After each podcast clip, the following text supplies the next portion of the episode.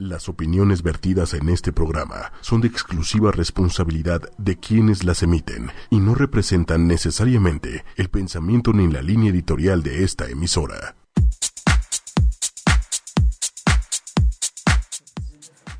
Ah, ¿verdad? Está muy, está bueno esto, nos vemos así. Estoy de súper buen humor hoy. Te lo estoy bien. absorbiendo. Ah, ¿verdad? ¿A mí? Sí. Muy ¿O tú bien. también estás de buen humor? Yo sí. Entonces te estoy copiando. Muy bien. Me encanta tener personas, tengan a personas al lado que les aporten a sus vidas. Ah, sí. La gente que les pone malas todos los días. Ay, no, es- no. Eso sí no. Así. ¿No? Cancelado, cancelado, Oye, pero cancelado. espérame, pero espérame, vamos a hacer una acotación. ¿Cuál? Quien te pone de malas eres solo tú.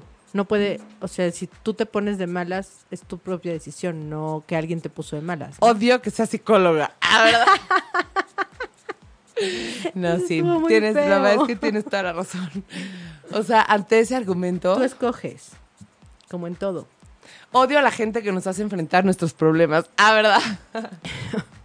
Me estoy sintiendo muy agredida. Ah, no, no por ti, no ¿Te por ti. cuenta? No, no por ti. Fue como mi, o sea, la manera de, de cambiar la frase de, de odio a la gente que nos Ah. pone de mal humor. Ok. Como ponernos de mal humor es nuestro tema. Pero no, no es cierto, me caen bien también. Pero sí hay que tener gente que, que, que nos sume. Eso sí, Como el día de hoy. exactamente. ¿A quién tenemos hoy, Celia? Tú cuenta. Tenemos a Estamos Marisol. muy contentos, sí. Otra vez. Muchas Marisol Santillán. gracias. ¿Cómo estás, Marisol? Muy bien, feliz de estar con ustedes con un súper tema. Psicóloga, terapeuta familiar, orientada muy, muy cañón en todo el tema de trastornos alimenticios. Toda la parte alimenticia. Y bueno, si quieren escuchar un poco más de ella, tenemos un podcast en donde hablamos de las emociones y la comida. De la relación de la, con- de la, de la relación con la comida, ¿no? Con- Una sí, relación cuando- saludable con la ajá, comida. De lo que es tener una relación emocional con la comida y lo que es una relación saludable con la comida. Y cómo Estuvo hacerle buenísimo. para que no lo tengan, para que lo- tus hijos tengan una relación saludable con la comida. No castigar con la comida, no premiar No con premiar. la comida. Escuchen, está muy bueno. Y el día de hoy tenemos otro programa, no es la continuación. No. pero sí sale la idea del, del primer programa y es el programa de trastornos o trastornos, porque paréntesis por cultura general puedes decirlo de las dos maneras.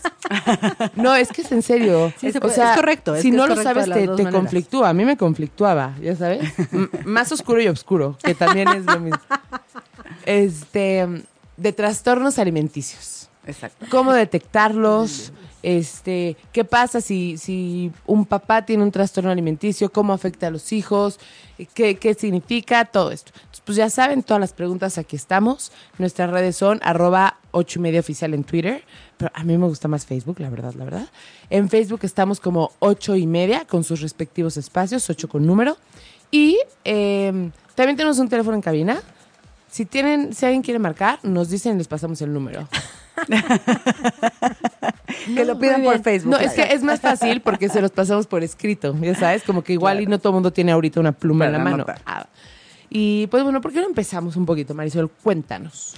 Pues mira, eh, primero me gustaría, me gustaría mencionar qué son, ¿no? Porque hay como mucha, hay mucha duda en esto.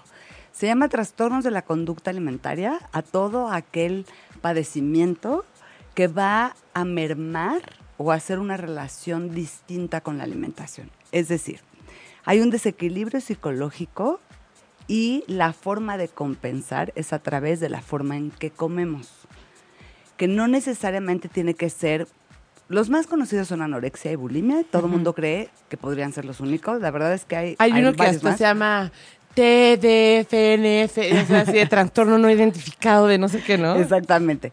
Eh, que, ti- que tienen que ver con la forma en la que nos alimentamos. Pregunta inicial. ¿Cuál es la diferencia entre, porque tú dijiste ahorita trastorno alimentario? Trastorno de la conducta alimentaria. Alimentaria. Yo hubiera dicho alimenticia.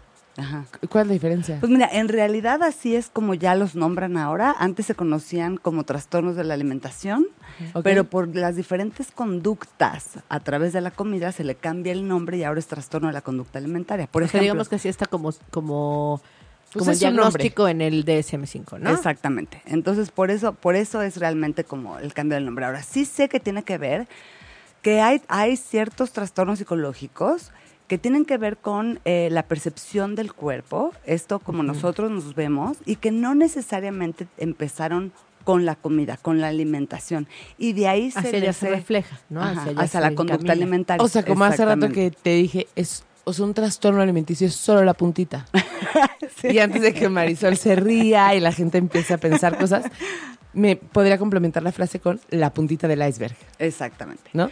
Sí, se puede decir que sí. Atrás hay mucho sufrimiento. Eh, a pesar de que hoy hay mucha moda, porque hoy en los chavitos, en los preadolescentes y adolescentes, se puede decir que una de las causas que está llevándolos a un trastorno, hay, hay moda atrás de eso.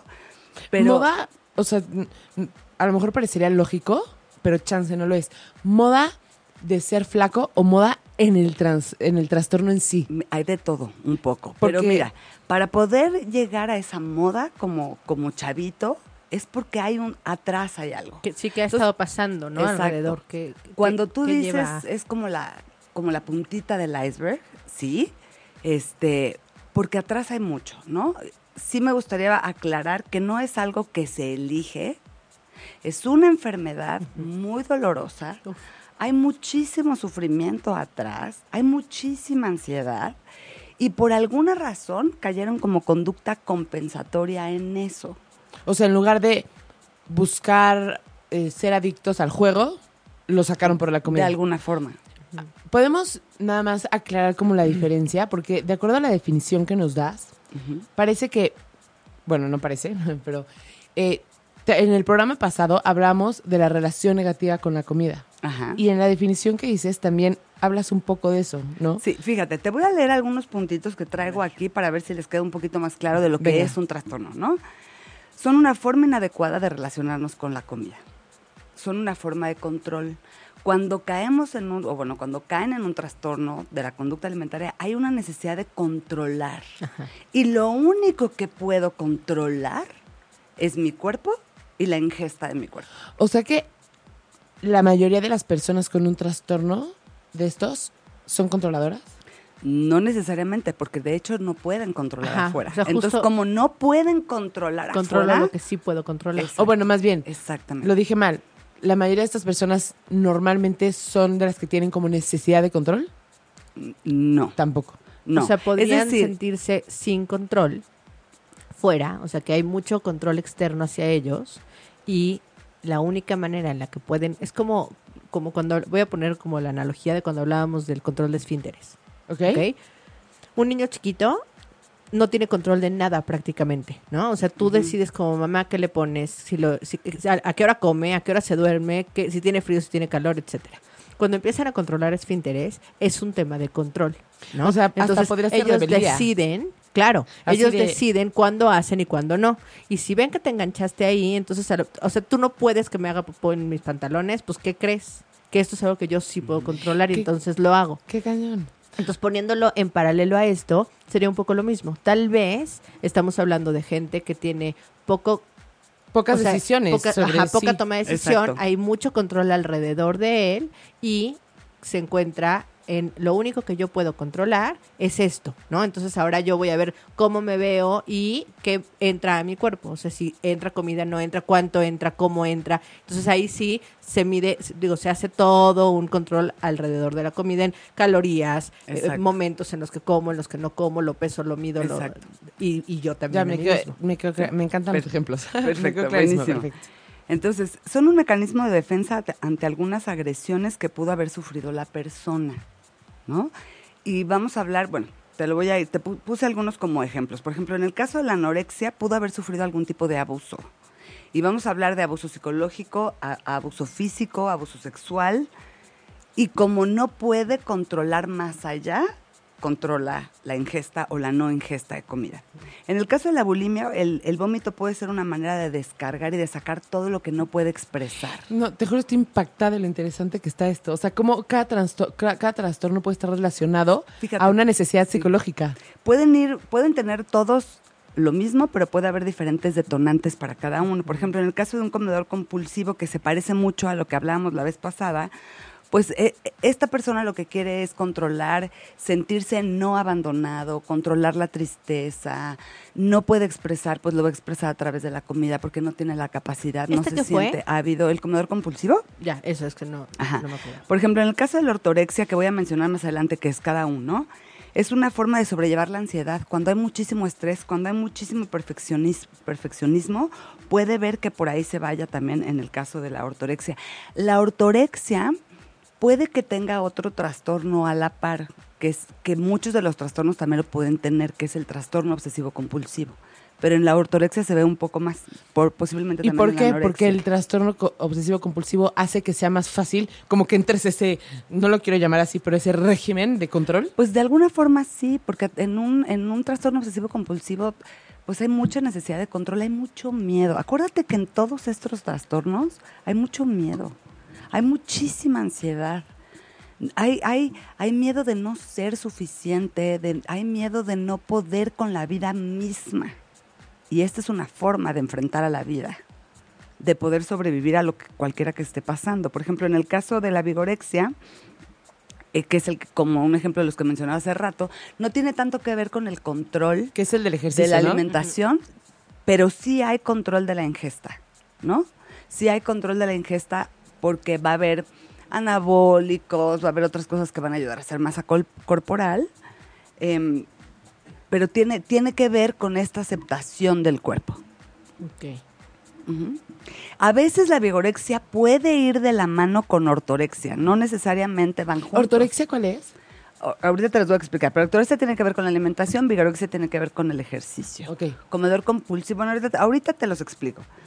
¿Qué, ¿Qué más es un trastorno de la conducta alimentaria? Es una forma de enfrentar la culpa.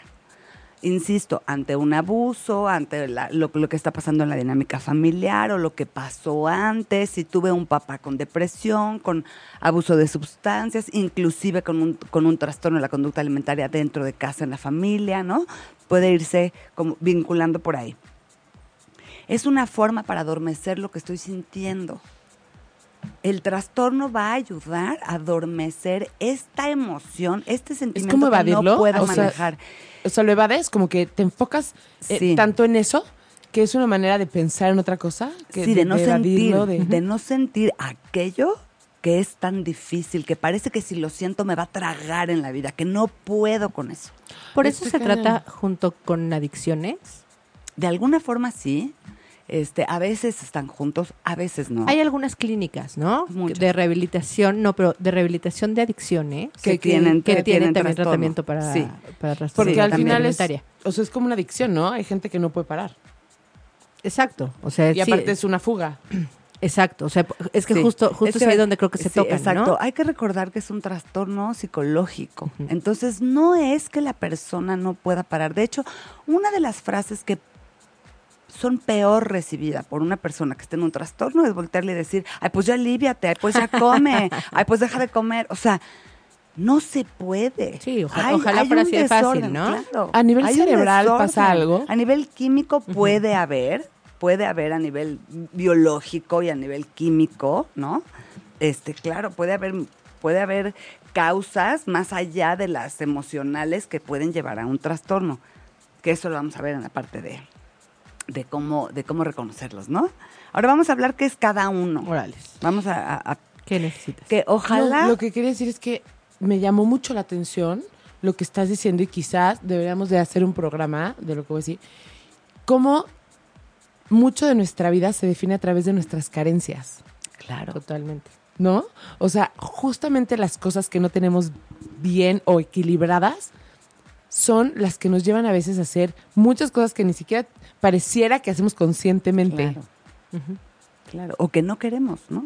Pero que que, no es queremos. la salida que estamos encontrando para tener aquello que creemos que vamos a cubrir. Y aquí justamente, no me acuerdo si en un programa o en un curso que tomé o algo así, alguien Estas decía, chabolas, pero en algún lugar lo en algún lugar, ajá, pero creo que fue en un curso con una psicóloga, que no necesariamente tienen que concordar, pero decía, ¿qué tanto existe el libre albedrío? ¿Ya sabes? O sea, si tú tuviste un papá con depresión, co- como, como lo decía, claro. probablemente la manera de reaccionar, no consciente, porque pues no todo el mundo sabe lo que tú sabes, ya sabes, Ajá. es de esa manera. Y, y como tú dices, a lo mejor no lo elegiste tal cual. Sí, claro. Volvamos, volvemos a lo mismo. Esto es una enfermedad que no se elige. Contrariamente a lo que se piensa, puede empezar con, con una mala dieta, Por ejemplo, en el caso de los chavitos que ya están entrando a la pubertad o a la adolescencia, vamos a hablar entre 11 y 14, que estadísticas en México ya hablan de chavitos de, 8 nueve, años. ajá. Este, que ya empiezan a fijarse en, en la imagen corporal, en cómo está su cuerpo, en cómo está cambiando. Y, y empiezan a lo mejor a someterse a una dieta normal porque el doctor les dijo que pues, hay que poner la necesitaban dieta, que bajar, más ¿no? saludable su comida. Exacto. Y de ahí empieza a encontrar muchos refuerzos sociales que le empiezan a Ay, decir, muy bien. te ves estás bajando preciosa. de peso. Felicidades. Exacto. Es que ¿por qué tiene que ser tan complicada la vida como para que no se- sepas si un felicidades, estás más flaca, puede afectar a alguien, ¿ya sabes? Sí, o sea, es- sí. tú lo estás diciendo como un cumplido Es que aquí hay que ver y ni siquiera tiene que ser alguien que bajó y ahora está todo flaco, ¿no? O sea, puede ser que baje, o sea, que pese mucho y baje para algo saludable, ¿ya sabes? Exacto, pero ¿sabes qué? Si la persona ya tiene atrás cierta historia mal, Sí, de que le ha costado trabajo, de que ha tenido dificultades, exacto. sí, o sea, fíjate, yo me acuerdo cuando yo empezaba a bajar de peso, cuando yo estaba bastante gordita, y que empezaba a bajar de peso, que la gente me decía que qué bonita, había momentos que me gustaba. Pero luego decías, ¿y entonces antes era Sí, fea? ¿No? exacto. ¿A poco? Y entonces antes no valía. Claro. Y- y- es em- que tiene que ver justo con lo que acaba de Y entonces, ¿qué? decir, con Justo el el- valor.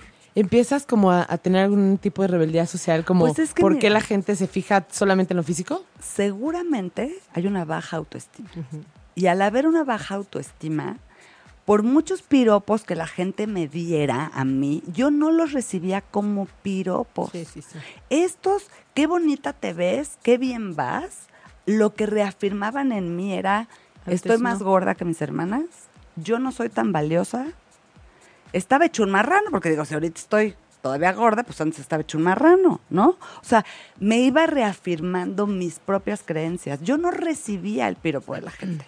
Y entonces, no podía recibir. ahora ya no entiendo por qué se trata junto a las adicciones, porque ahorita más que nada en el mundo me queda totalmente claro que es un tema eh, psicológico, de un tratamiento psicológico, Sí, claro. o, no sé si psiquiátrico, pero, también. Junto. pero, pero entonces en las clínicas que se juntan, forzosamente les dan una terapia. Mira, en los tratamientos de un trastorno de la conducta alimentaria es multidimensional. Es decir, tiene que haber un nutriólogo atrás de la persona.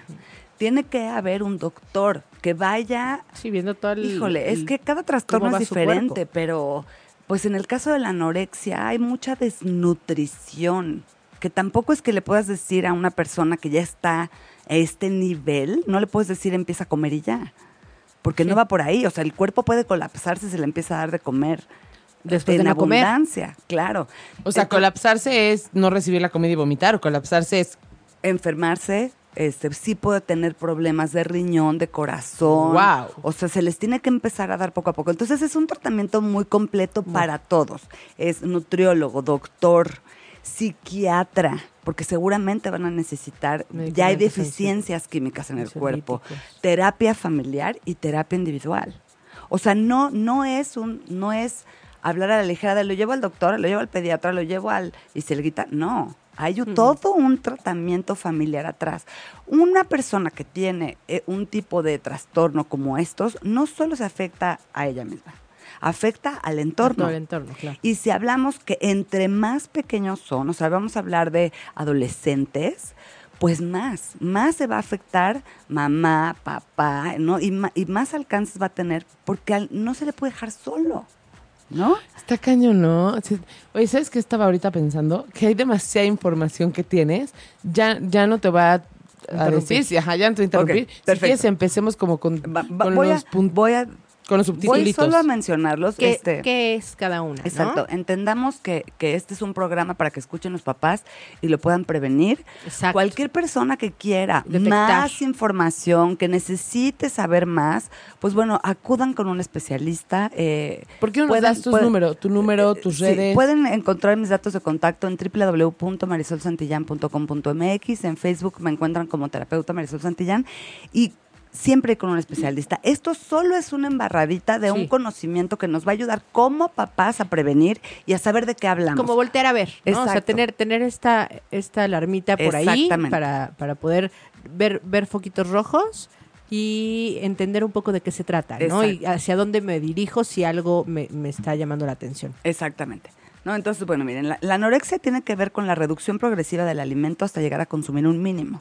Una persona que ya está eh, con anorexia puede comer una manzana en todo el día, ¿no? ¿Y no le Este, da hambre? comen más. No.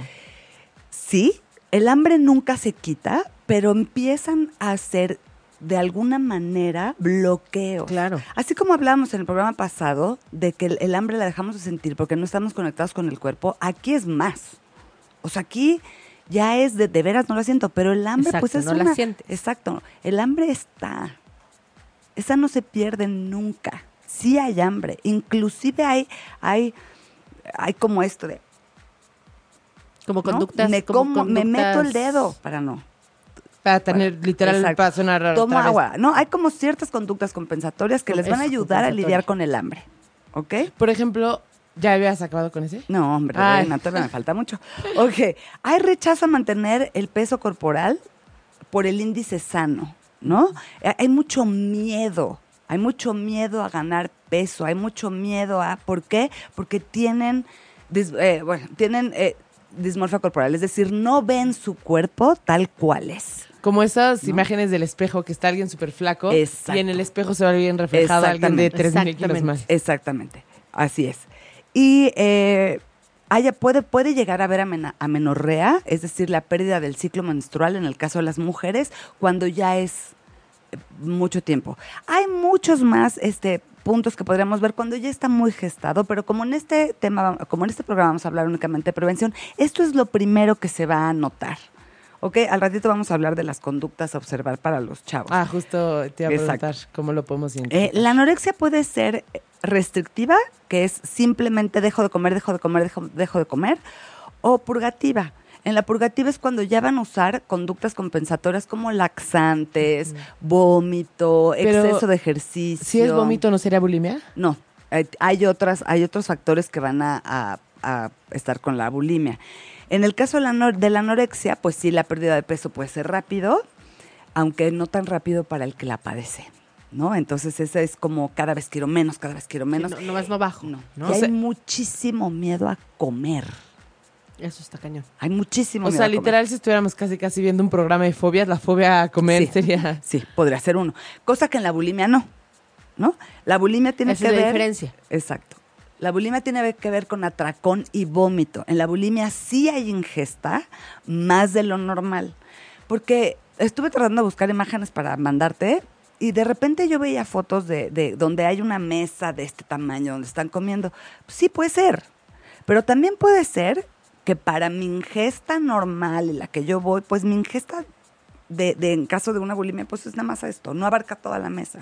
Es una ingesta mayor a lo que Al- al consumo, consumo normal. normalmente. Exacto. Eh, Y, y me imagino que este trastorno de ser súper desestibili... deses- Bueno, todos, pero este un poco más desestabilizante, porque no, es yo como... creo que todos. to- en todos se sufre igual. Sí, mucho. En todos hay el mismo dolor.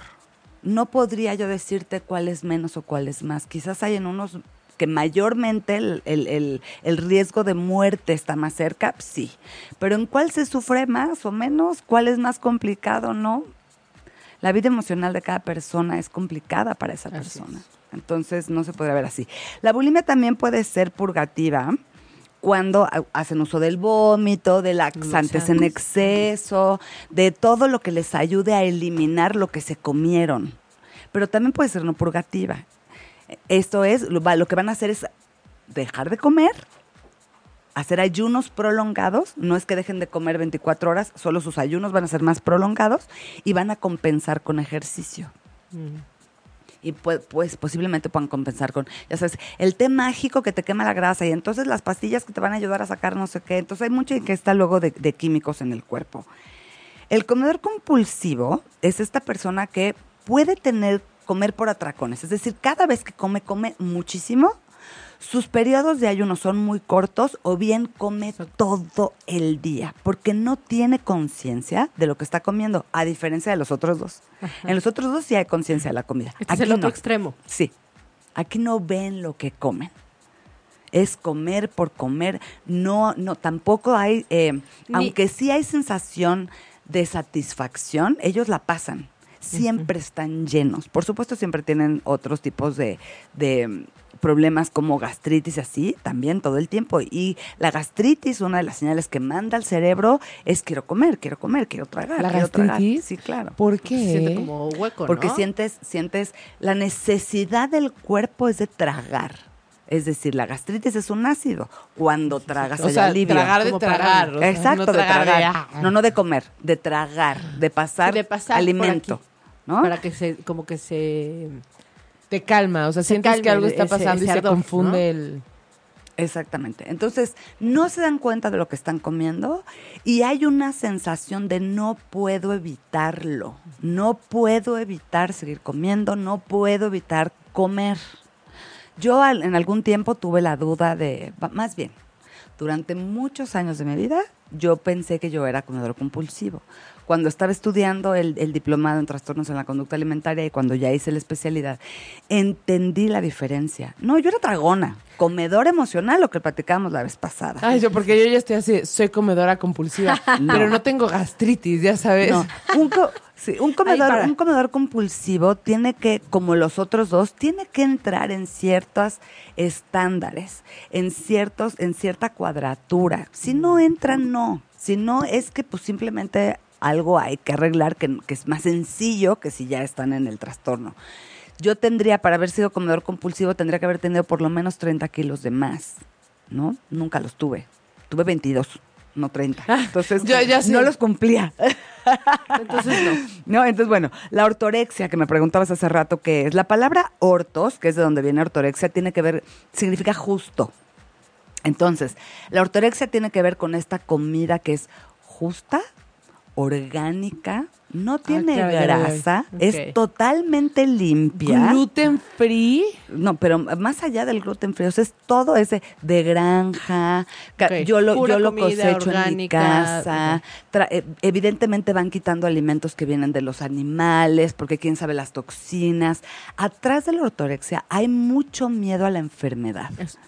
Hay, hay miedo a enfermarme y empieza a mermar su calidad de vida. ¿Por qué? Porque evidentemente al rato ya no voy a restaurantes, ya no como enfrente de la gente. ¿Qué tal si estornudan y le cae a mi comida? O sea, hay ya se- mucho se, conecta miedo. también con un TOC. Podría conectarse La, con un eh, TOC. la- la ortorexia puede que venga acompañada de un trastorno obsesivo compulsivo, sí. Y esta, Es por ejemplo? muy- pueden ir muy de, pero bueno, también la, la anorexia, ¿eh? Mm. Ay, yo, ¿a poco la anorexia también? Pues Sí, es que claro, estás, o sea, midiendo, Es demasiado contando. perfeccionismo. Sí, todo tiene que ser Qué fuerte. muy, muy exacto.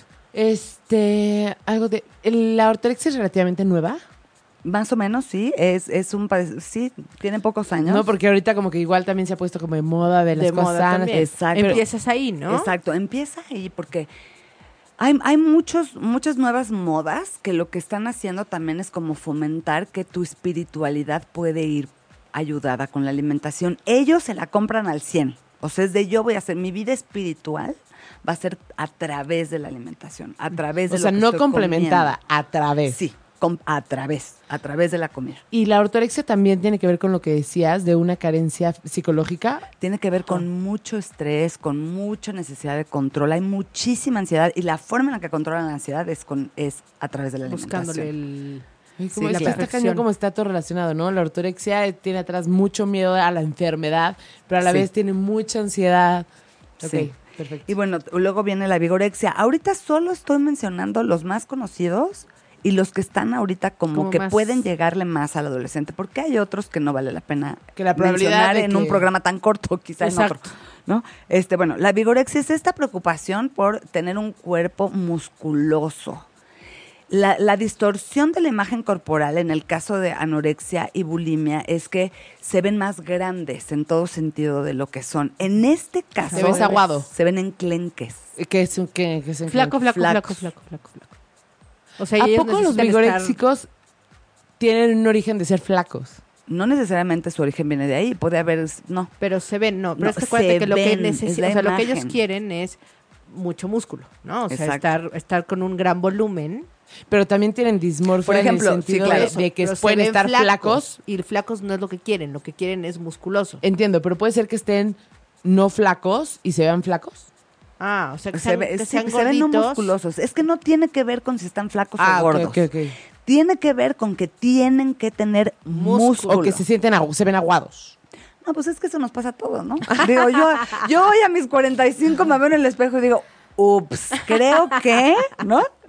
No, no, tiene más que ver con, acuérdate Con que esto músculo. es muy exagerado, esto es, es un trastorno, no es algo de la vida cotidiana. Por ejemplo, eh, hablando de, de en qué profesiones, un, un, alguien que se dedica al fisicoculturismo, a competencias, mujeres y hombres, donde el cuerpo es lo que va a ganar, ahí hay mucha vigorexia. Claro.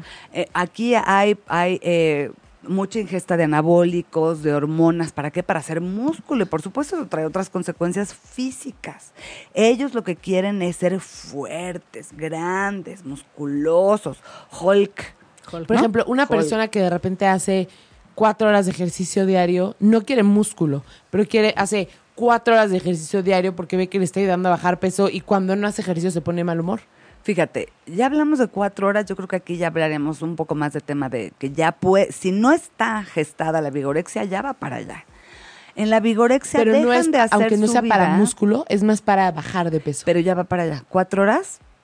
Pero Es exacto. muchísimo ¿De cuánto- tiempo. A ver, pero ¿cuánto, fíjate, cuánto, si ya cuánto estás- necesitas bajar? Exacto. O sea, alguien que hace cuatro horas de ejercicio no puede ser gordito, ¿no?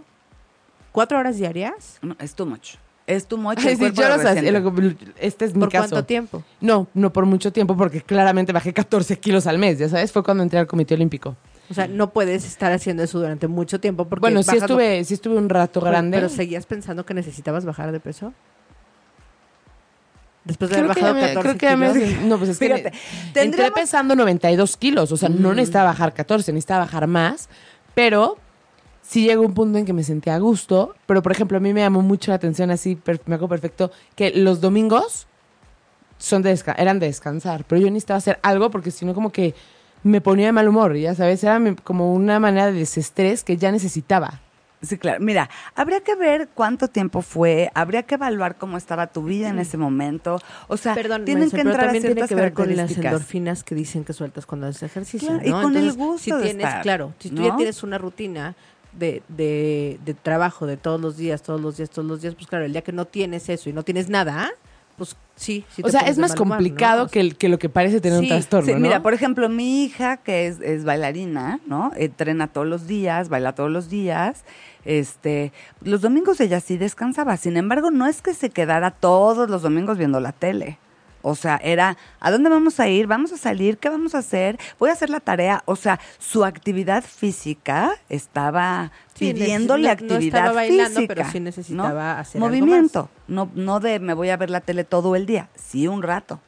Porque también está chiquita y lo necesita. Pero por otro lado. ¿no? Es como si esta parte de quiero seguir haciendo ejercicio. Habría que ver cuánto tiempo duraste. Tú vaya, te entran en Hay todo un diagnóstico. es como sí. mucho que ver. Acuérdate que aquí Bueno, pero por ejemplo, si, unos papás ven un caso así, a lo mejor sí puede ser una alerta para que revisen el Sí, caso. claro, por supuesto, por supuesto. Eh, en, en los tips vamos a revisar como esta historia, Bien. Eh, lo que sí es que para que ya pueda entrar en parte del diagnóstico es porque ya están dejando de hacer su vida por estar en el gimnasio. O sea, ya hay pérdida de la vida social, posiblemente llegan inclusive a perder trabajo porque no pueden estar en otro lado que no sea en el gimnasio. Wow. No pasan cuatro horas, pueden estar todo, Todo el día. el día en el gimnasio. Este, su vida gira alrededor de qué van a comer para Ir al cum- gimnasio cubrir, para- ajá, para cubrir la necesidad del, sus dietas es alta, es alta en, cal- en proteínas, con un- a medicamentos que van a ayudar a inflar el músculo, ¿no? Es, es, es importantísimo checar. Está mermando tu calidad de vida. ¿Es funcional porque o no? estás- Así es. o no, ¿no? Antes de, antes de poder entrar. Ahora sí, sí que vamos a entrar a las señales de alerta. Muy bien. Este, este programa está dirigido pues a papás, pero también vale la pena que no solo se miren papás a, a- que no miren solo a sus hijos. Exacto, que nos sino a volteen- nosotros. Exacto, que volteen a verse cómo está su vida, que porque los hijos aprenden a través del ejemplo. Entonces, yo que le estoy eh, modelando a mis hijos en todo sentido, con la comida, con la alimentación, con el perfeccionismo. Eh, también vamos a hablar de eso, pero bueno, vamos a ver las señales de alerta. Es bien importante mencionar que no confundan, papás, por favor, no confundan. Una cosa es los cambios que se van presentando en la pubertad y en la adolescencia, naturales de la confusión y de todo lo que trae la edad, con ya haber entrado a, a- a esto. Entonces hay que aprender a discernir en los cambios de conducta que van teniendo a largo plazo y qué, qué era antes y cómo es ahora. ¿no? Sí, claro, porque si entras a la adolescencia y que te empieza a gustar uno y te empiezas a cuidar más, Claro. no quiere decir que, Que ya tienes un, Exacto, no, supuesto. no quiere decir eso, tampoco se asusten. Esto tiene que ser como más evidente y, Y como por más tiempo. ¿no? Exactamente, constante y por más tiempo. Es bien importante que cuando los hijos están entrando a la pubertad y a la adolescencia, les hablemos a manera de prevención de todos los cambios psicológicos, emocionales, físicos que van a tener en estas etapas. ¿Para qué? Para que no se asusten. En el caso de las niñas, por ejemplo, pues sí que les empieza a crecer el busto, las caderas se hacen más anchas. En el caso de los hombres les empieza a cambiar la voz, de repente crecen, son como muy atolondrados porque empiezan a perder eh, esta capacidad de movimiento coordinado. Entonces, como hablarles de todo eso les va a ayudar muchísimo a no asustarse y a no caer en este lado. También es importante eh, hacer como una revisión con el doctor periódicamente, y esto es toda la vida, ¿no? Sí. Pero cuando llegan a la pubertad de la adolescencia, como las vacunas ya no son cada mes, como ya no tenemos que estar al pendiente, dejamos de repente de ir y es importante ir. ¿Para qué? Porque hoy en día, eh, con el estrés que viven los chavitos de hoy, en todo sentido social, académico, Sí, de pertenencia, hay mucha gastritis, colitis, ¿no? Entonces, como ir previniendo todas estas historias para poder descartar enfermedades reales que sí están ahí antes de pensar que mi hijo ya tiene un trastorno. Y además, también vale la pena que siempre estén con el doctor, como muy de la mano de estás muy bien de tal, o sea, como estás creciendo como debe ser, ¿no? Entonces también tienen una evidencia de alguien que, pues que no es la mamá diciéndote todo el tiempo, qué bonito te ves, mi amor, ¿no? O sea, es, es un alguien que tiene como más objetividad, ¿no? Exacto, porque aparte no, no todos los cuerpos son iguales, ¿no? Hay niñas, niños que crecen más rápido o menos rápido de estatura, hay niños y niñas que se van desarrollando a destiempo, entonces si el doctor tiene su percentil de crecimiento, vamos a poder estar seguros y darles confianza a nuestros hijos de que todo está bien. ¿no? Eso es bien importante antes de, de pensar que ya pudieran caer en algún trastorno. Vamos a hablar con nuestros hijos. Esto, aunque antes se pensaban que los trastornos eran más, sobre todo anorexia, bulimia, eran más de mujeres, hay muchísimos hombres allá afuera, hay muchísimos tenemos- chavitos. No me gustaría hablar de estadísticas, cambian a cada momento. En México nos llegan muchas estadísticas de otros países, más que de aquí. Eh, entonces, no me gustaría mencionarlas porque no me quiero equivocar, ¿no? Pero sí te puedo decir que, Que hoy, hoy por hoy sí hay muchos hombres. ¿No? No, puedo, no podría hablar ni de, ni de porcentaje en dónde está, pero ojo, también hay hombres, ¿no? Que caen en Sí, o todo sea, que esto. no, no descartes nada más Si porque no es es "Ay, yo tengo niño, no me Exacto, no me va a pasar. No, Así, también, yo tengo niño, ya no veo este programa. No. no, también hay que también hay que preocuparse. Los niños posiblemente se van un poco más a la parte de la vigorexia, bulimia, ¿no? Es- es- pero también hay hombres adultos y chavitos con anorexia y comedores compulsivos, bueno, más. Esos Sí. pasan un poquito más desapercibidos, pero también hay. ¿Qué es lo que vamos a estar checando? Si hablan mucho del tema de me da miedo engordar, estoy subiendo de peso, mamá, ¿qué vamos a hacer? Llévame a una dieta, me quiero meter a hacer ejercicio. Cuando estos mensajes que nos están mandando tienen que ver con estoy subiendo o bajando de peso constante, ojo, ahí hay, un, ahí hay ya un pequeño foquito rojo. Y también papás, bueno, yo digo, ah, ¿verdad? Tú corrígeme, Sí, sí. Marisol. Pero también, en mi experiencia y con muchas amigas o conocidas, también muchas mamás es de te ves gorda. No sé No, qué. claro, claro. Y eso también, ¿no? Claro, ¿no? Eh, eh, eso ya es en la parte de la prevención, en la parte de qué no debemos de hacer los papás. Sí. Ahorita vamos a hablar de qué, están, qué, qué es lo que las conductas que vamos a ver en nuestros hijos como señales Como de alerta, focos. ¿no? Como Los- focos, rojos, rojos. exactamente. Se empiezan a saltar comidas. No, no tengo hambre, ma, al ratito como. No quieren comer delante de nosotros. Empe- empezamos a encontrar de repente comida en la ropa metida o en la mochila. Nos regresan el lunch completo de la escuela y no, y es que fulanita me regaló su torta o es que me compró chuchito, no sé qué, ¿no? Entonces ahí hay que empezar a, a observar qué está pasando. Eh, hay, que, hay que ver también eh, si encuentran envases, platos, envolturas metidos entre la ropa, en el closet, abajo de la cama, en el baño, ¿no?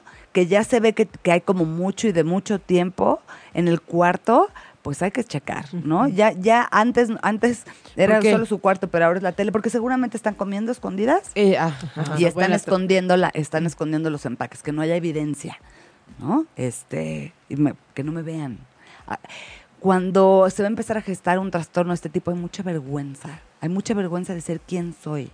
Tengo miedo de presentarme al mundo como soy. Entonces, tengo miedo de que me vean comer o tengo miedo de que vean que estoy, que estoy haciendo dieta. O sea, ¿no? Como por esta parte. Eh, la ropa ya no les queda, o sea, es como rápido ver que les queda grande o apretada. Y no me refiero de altura, Sí, ¿no? claro. Me refiero Como de me, que me, me está quedando grande y entonces aquí es donde puede haber estos casos de, ay, mijita, ya estás bajando Estás de peso. Ojo, mamás, no hay que aplaudir tan rápido, ¿no? Y menos si no lo necesita. Sobre todo eso. ¿Y cómo sí. sabes si lo necesita o no? O sea, Bueno, si hay un que- sobrepeso evidente, si el ah, doctor si no te está necesita diciendo. bajar. Sí, Pensé claro. que si no necesita el cumplido, ya sabes. No, Porque no. como mamá, pues ha de ser natural que si tu hija tiene unos kilitos de más, o Pero sea, si lejos los de tiene de decirle, más. Sí, claro, claro, si los tiene de más, pero es que aunque aunque los tenga de más, puede ser riesgoso ¿Sabes- aplaudirlo. Sí, o sea, está sí, bien ah, complicado. Leí hace poco un cómo cómo habla una sugerencia, no sé si es tal cual de María Montessori, pero que decía María Montessori cómo hablar con de ella. tus hijos del cuerpo y es en base a cómo funciona, Exacto, no, no cómo tiene- se ve. No tiene que ver eso. No, o sea, no es, ay, mi amor, te ves preciosa, mira qué bonito tu cuerpo. tu Ay, tal". sí. Más bien es, no, no, oye, claro Con todo que respeto, María Montessori, ¿qué es que le diga a mi hija? Ay, mi vida, ¿se ve que tu cuerpo está funcionando mejor? No así, pero sí. Exacto. Mira, todo va a depender de, por ejemplo, si está en, ¿En una competencia Claro. de, de gimnasia. No le vas a decir te veías preciosa y guapísima. No, imp- no importa. Es, ¿A quién le qué si bárbara, lo hiciste muy bien, estiraste ¿Viste perfecto cómo los corriste, brazos, ¿no? Está súper El fuerte. salto, Ve los brincos, Exacto. exacto. O sea, eso. Tu cuerpo general. funciona, o sea, para lo que sirve, no como se ve, porque entonces le estás dando todo el valor y todo el peso a si está bonito o feo. Y no solo no en- a cómo me sirve. En el tema de cómo te ves. Más bien yo lo había malinterpretado un poco, sino en cualquier actividad, ¿no? O sea, en cualquier actividad, siempre que vas a hablar Exacto. del cuerpo, que y, sea... exacto. y Es ahí como usas el, tiene- el- el- aprovechas eso para hablar del cuerpo. No es que te vas a sentar con tu hija enfrente para decirle, ¿te has dado que bien funcionan tus pies? ¿No? ¿Cómo te sostienen todos los días, mi vida? Pues sí. Tan. No, bueno, pero Mira, o sea, eh, como eh, que sí, vas como- agarrando lo que pasa es que, a ver, hoy en día, me voy a adelantar un poquito en el tema que seguía, pero a ver, hoy en día los medios de comunicación, las revistas impresas, eh, la televisión, ¿qué nos venden? Nos venden cierto estatus al que hay que llegar. Si yo veo las películas y las series que ven los chavos de hoy, inclusive los niños de hoy, pues todos son muy bonitos. O sea, tienen una belleza en la ropa, en el peinado, en el cuerpo, ¿no? Importante. Eso lo están vendiendo. Y eso es lo que muchos de nuestros hijos Están quieren alcanzar. claro. Y también hay que, hay que tomar en cuenta, hoy cada vez llegan más series de otros países donde La ser fisiología rubio, es diferente. a nosotros. Exacto, donde ser rubio, muy alto, escultural, tipo vikingo, pues sí, esos son de allá. ¿no? Sí, exacto, pero esos esos son de allá. no- aquí. pertenecen a México. Entonces, cada vez es, esto quiere alcanzar esa belleza irreal, está llegando a nuestros hijos. ¿no? La mayoría de los chavos, o sea, yo me enteré ayer, ayer con mi hija viendo una serie de televisión. Me dice, ¿qué edad crees que tiene ella? Y no sé, ¿15? Hace un personaje de una niña de 15. Mamá tiene 20. Entonces imagínate que las chavitas de 15 tienen que competir con el cuerpo de una mujer de de 20. 20. claro. Sí, no es cuando las chavitas de 15 no tienen ese cuerpo. ¿Me Sí, no, explico? ni, si- chance ni siquiera se han desarrollado, no... no- Exacto. Entonces, todo eso es la oportunidad enorme que tenemos como papás de hablar con nuestros hijos sobre lo que están viendo en la internet, en la televisión, en las revistas. Es tomar la oportunidad de explicarles, a ver, ¿no? Tú tienes estos papás. O sea, mi al- yo quería ser Claudia Schiffer cuando yo tenía 14 años. Ay, yo no me acordaba de ella. Porque decía, ella es, ella es la modelo Era- que era está revolucionando, claro. que no es tan flaca, a la que yo sí puedo Aspirar. aspirar. ¿Qué crees? Ni soy hija de sus papás, Sí, no. ni tengo su piel, su estatura, su cuerpo, nada. No yo hay- no puedo aspirar no a ser manera. ella nunca. No hay manera. ¿No? Entonces, estos son los temas que habría que retomar con nuestros hijos en cuanto a revisar muchísimo si el valor de la belleza física es importante en tu casa. Ah, cámbialo. porque no sabemos qué puede pasar. Hay otros valores mucho, Mucho más, más. importantes Y duraderos. De, para toda la vida. Porque además, perdóname. No, no, no. O sea, si, si basamos los valores de nuestra familia en cómo me veo y, y a, a partir de eso, quién soy, nadie tenemos asegurado, Dios no quiera, un Nada. accidente, un algo, ¿no? O sea, la verdad es que sí es muy importante Sí. tener valores, valores universales, ¿no? O sea, respeto, empatía, seguridad, o sea, Claro, hay como muchas va- otras cosas donde podemos Sí. enfocar nuestra educación. Sin importar si la persona tiene o no tiene un trastorno. O sea, esto va para todos Esto sí es los preventivo. hijos en general, ¿no? y volvemos a lo mismo, las emociones. Sí, ¿no? justo quiero llegar a ese, Exacto. a ese tema, pero antes que hacer una pregunta. ¿Existen factores de riesgo? Por ejemplo, en las adicciones nos platicaban que uno de los factores de riesgo es tener a alguien, algún familiar con algún trastorno de ese tipo, Sí. o la genética, Sí. o verlo de cerca. Sí, este... Sí, Así vamos a desviar- bueno, ¿me permites un poquito? Sí, nos También- vamos a desver un poquito del tema, pero te No. oigo como muy interesada en la parte de cuáles son las posibles causas. Sí, pero te digo una cosa, ¿qué tan extenso es eso? Porque nos quedan 10 minutos. O sea, es que eh, sí, preferiría irme mejor a las señales de alerta, que es lo que los papás ahorita pueden ver. Posibles causas, hay muchas de las que ya mencionamos. Sí tiene que ver la dinámica familiar. Puede que haya un familiar con un trastorno viviendo en la casa, con depresión, no, con abuso de sustancias, este, puede haber muchas muchos antecedentes que hoy por hoy a los papás mm, no les va a ayudar. En cambio, las señales de alerta sí. Entonces, las voy a seguir mencionando rápido, ¿no? Este, ver que nuestros hijos están pasando por una ansiedad considerable, que ya se sale de lo normal del examen o de me peleé con mi amigo o mi amiga, ya hay una ansiedad constante donde puede llegar inclusive a afectar el sueño.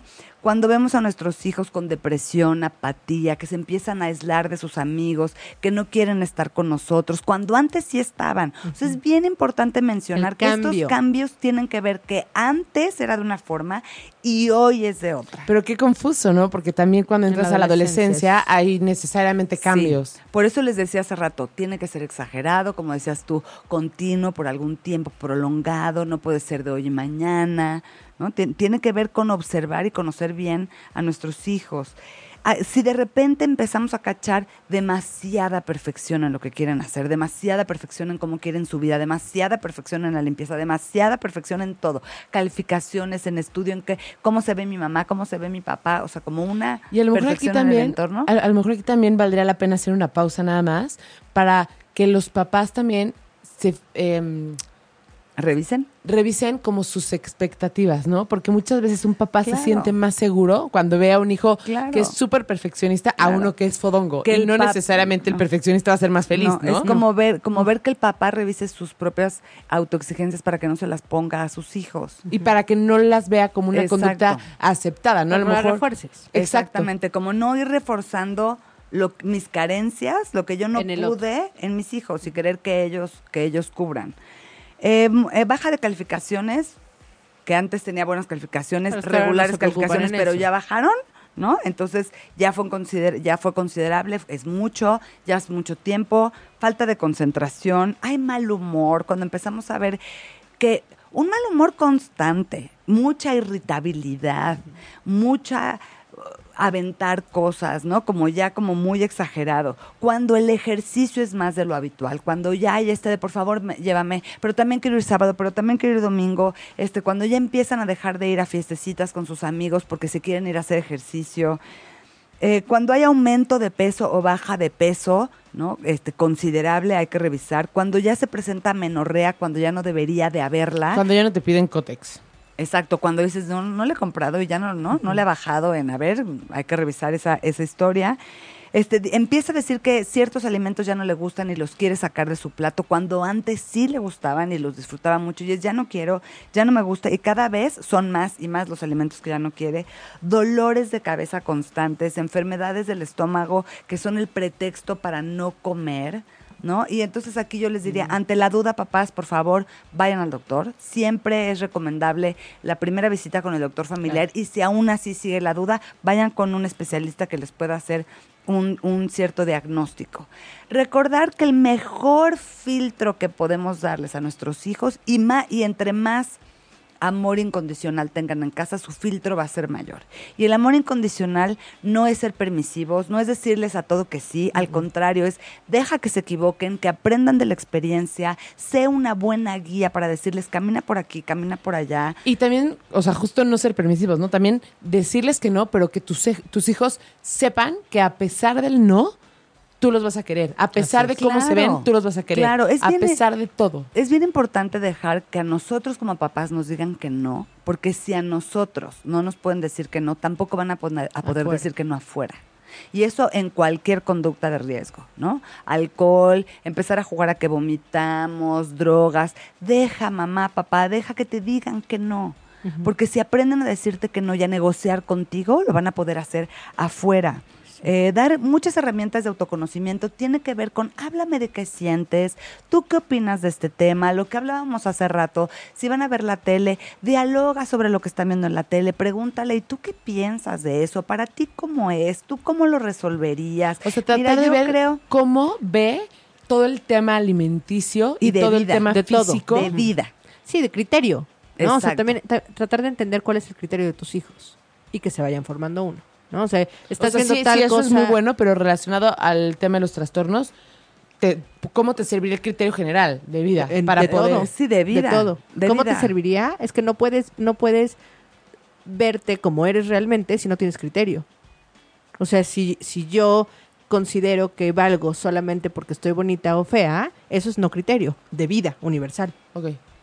Exacto, no tiene que ver con la comida o con la belleza física, tiene que ver con todo, tiene que ver con, puedo decir que no a una de mis papás, puedo ir a dialogar con mi maestra porque no no me, me, gustó importa esto. si soy un poquito más llenita que mis amigas, sé que soy igual de valiosa, tal vez sí necesito bajar de peso y entonces voy a bajar, pero no como no, no ponderado como lo más importante de mi vida, porque no, o sea, aspiro a pertenecer a ese grupo porque creo que si soy gordita no puedo pertenecer. O al revés, o crees que si eres flaca, ya a- con eso vas, a pertenecer. Así es. Exacto, y no es así, ¿no? Eso no es así eh, a todas las edades, pero bueno, como recomendaciones para hacer este, este filtro para nuestros hijos y que salgan a la calle con un filtro de veras grueso y que no se pueda permear tantas conductas de riesgo entre los trastornos, es bien importante todo esto.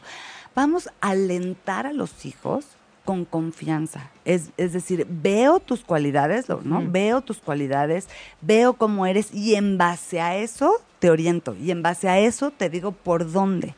No solamente voy a elogiar, porque los elogios vienen de una competencia, de un Ujú. gané 10, gané, gané el, eh, 100 metros planos corriendo. No, vamos a alentar todo el tiempo de tú tienes tales capacidades y claro que puedes, y tú lo vas a lograr, porque yo confío Y date cuenta en cómo ti. has hecho esto también. ¿no? Exacto, ¿no? Exacto. No, y tampoco se trata de ganar siempre, ¿no? Porque si solo, o sea, si le dices, yo confío en que vas a ganar, pues tu hijo no deja de ser valioso si no gana. Es- Yo, Exacto, no, yo es como- confío en que tú puedes enfrentarte y puedes Mejorar, Exacto. vencerte a ti mismo, como me decía mi mamá. Que puedes dar tu mejor esfuerzo en. ¿No? Sí, que eres No- capaz. Exacto, O sea, confío en tus esto no significa capacidades. que vas a ganar o que vas a ser el mejor. No me importa si eres el mejor. Me importa que te estés enfrentando y que cada vez te, te- o sea, ah, que lo intentes. Que, te esfuerces, que lo intentes y que tú veas que eres capaz de hacerlo. Exacto, dejarlos que se equivoquen para que a la larga puedan tomar sus propias decisiones. No a todo lo que yo diga tienen que acceder. Así es. Eso es bien importante aquí, mamás, papás. Revisen qué me pasa a mí cuando mi hijo me dice no. ¿Qué me pasa a mí cuando mi hijo no hace lo que yo quiero? ¿Qué me pasa a mí cuando mi hijo no es tan perfecto como me gustaría? Es que está cañón. Yo creo que por eso muchos, no puedo decir no queremos porque yo no soy papá, pero muchos a veces yo creo que no quieren aprender a ser papás porque no solo implica aprender a ser papás, ¿no? Implica conocerse, Sí. conocer sus vulnerabilidades, saber que hay cosas que afrontar y temas que trabajar Así y tener es. que trabajarlos para poder eh, ser el mejor papá. dentro de Exactamente. tus y mejor persona, es que además tiene que ver con eso, ¿no? O sea, si yo me esfuerzo en mejorar como persona, y como ser humano, voy a ayudar a mi hijo inmediatamente, ¿no? Yo- Exacto, yo como cuidar mucho los abusos en todo sentido. ¿Cómo se van a equilibrar los abusos en la vida? Y hablo de abusos de tiempo de juego, tiempo de videojuegos, tiempo de escuela, tiempo de estudio, tiempo de sueño, tiempo de ver la tele, tiempo de familia, tiempo... O sea, equilibrar, eh, equilibrar en sí to- ¿Cómo- todas nuestras actividades. Exacto, no caer en ningún abuso, revisa tus valores.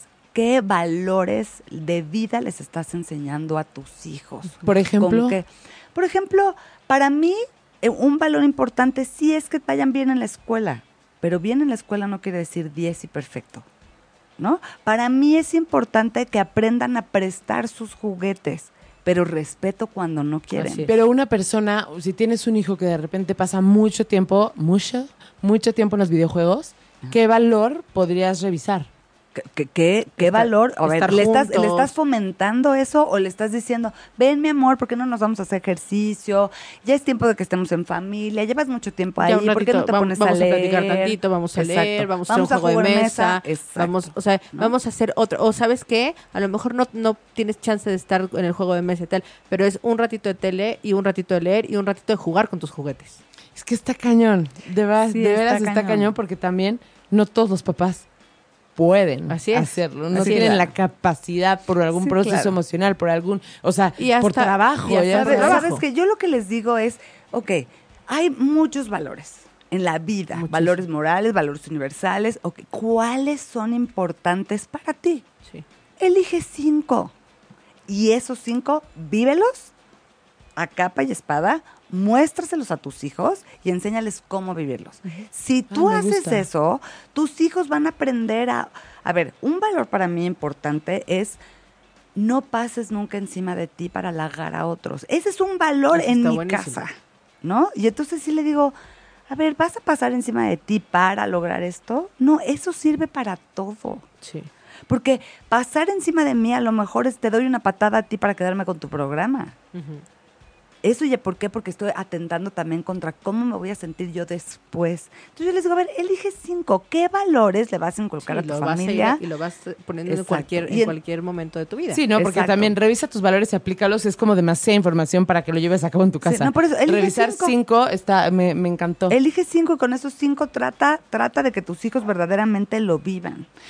Oye, yo quiero proponer algo porque Dime. ya se nos acabó el tiempo. Ay, qué triste. No, no, yo quiero proponer, aquí voy a comprometer a Marisol, a, a hacer otro programa para darle continuidad a esta parte. Y ahora, como la parte que, bueno, a mí me quedó como muy así de entendiendo psicológicamente un trastorno alimenticio. ¿Qué Eso opinas? Está padre, me gusta. ¿Qué opinas? Sí, está padrísimo. Me encanta la idea. Ver como toda la parte emocional que hay ahí, familiar. Toda, toda, toda la parte emocional. O sea, igual le hacemos un resumencito de, de lo que vimos y, y nos vamos. Porque ya se nos acabó el tiempo y Se el señor rapidísimo. productor Méndez Ah, nos mata. Ya nos vamos. Dice que no, dice que no, ¿eh? De todas maneras, No, pero, no, pero sí nos tenemos que. O sea, no nos va a matar, pero sí nos tenemos siento que. que está horrible cortada la mitad de la plática. Ya no sé ni qué decir. En, Ah, en realidad, Yo en realidad hablamos cortó. todo, ¿no? Sí. Hablamos, dimos recomendaciones, señales de alerta, que son cada uno, e insisto, ante la duda, la mejor recomendación es ve a un especialista, ve al doctor, papá, mamá. Si tú tienes duda de que tú tengas un posible trastorno o que se te puede estar gestando, También. pide ayuda. Sí. Me gustaría nada más eh, decir los comentarios que recibimos. A ver. Y que tú también nos des tus, tus Claro que redes, este, dónde te pueden encontrar para cualquier posible señal o foco rojo. Claro que sí. En Facebook me encuentran como terapeuta Marisol Santillán, Twitter arroba terapeu Marisol, todas mis redes de contacto y más en www.marisolsantillán.com.mx. Y bueno, un saludo a Carmen Morales, que dice presente, mi querida. Hola. Andy Bustamante, que dice, me encanta Ay, cuando saludos, invitan a. Marisol, me encantan sus temas, ¿dónde podemos saber más? Guillermo Hassan, saludos, saludos Guillermo. Gregora Hernández García, alias La Ruca. Ah, ¿verdad? este, me encanta el Es tema. mi ruca. ¿Cuántas variantes que no conocemos de los trastornos alimenticios? Sí, Sí. está cañón. Artur Cajas, Valerio, muy bueno. Muchas gracias a todos por sus comentarios. Tenemos... ¿Pusiste el de Homero Orozco? ¿Lo leíste? No, no me aparece aún. Aquí lo tengo. Es el primerito. Ah, Dice, ok. yo quiero y necesito aprender a ser papá. Pues bienvenido. Bienvenido, y- cuando y, nos puedes buscar en iTunes, además, porque tenemos ya muchos programas. Sí, en iTunes, en Tuning Radio están todos los programas, Pones incluyendo el de aprendiendo a ser papás y ahí te aparecen todos los que hay. Los puedes descargar y los tienes en tu, en tu celular o donde tú quieras. Y de todas maneras, ahora que vas a ser papá, si tienes alguna duda en específico o te gustaría que habláramos de algún tema, díganos de qué quieren que hablemos y, y programamos, este, ahora sí que los programas, ah, de acuerdo a sus temas de interés. Y Tengo otros más. Es que no sé por qué no los tienes tú, pero Ah, aquí están los primeros. venga, venga. Eh, de Juan Manuel Garduño, eh, nunca se deja de aprender de- y de los hijos se aprende. Así es. Muchísimo. Saludos, muchísimo. Juan Manuel. Ana Mari Lemus, muy buen tema. Muchas gracias. Gracias, Ana María. Y eh, saludos a todos. Igual Juan Manuel, eh, saludos a todos. Aprendamos. Aprendamos. Pues Bienvenidos. Muchas gracias. mucho. Gracias por, por acompañarnos. Gracias y nos vemos pronto. Marisol, un placer Claro de sí. verdad, como siempre. Gracias por la invitación, feliz. Muchas gracias. Bye bye. Bye. Si te perdiste de algo o quieres volver a escuchar todo el programa, está disponible con su blog en ochoymedia.com. Y encuentra todos nuestros podcasts de todos nuestros programas en iTunes y Tuning Radio. Todos los programas de ochoymedia.com en la palma de tu mano.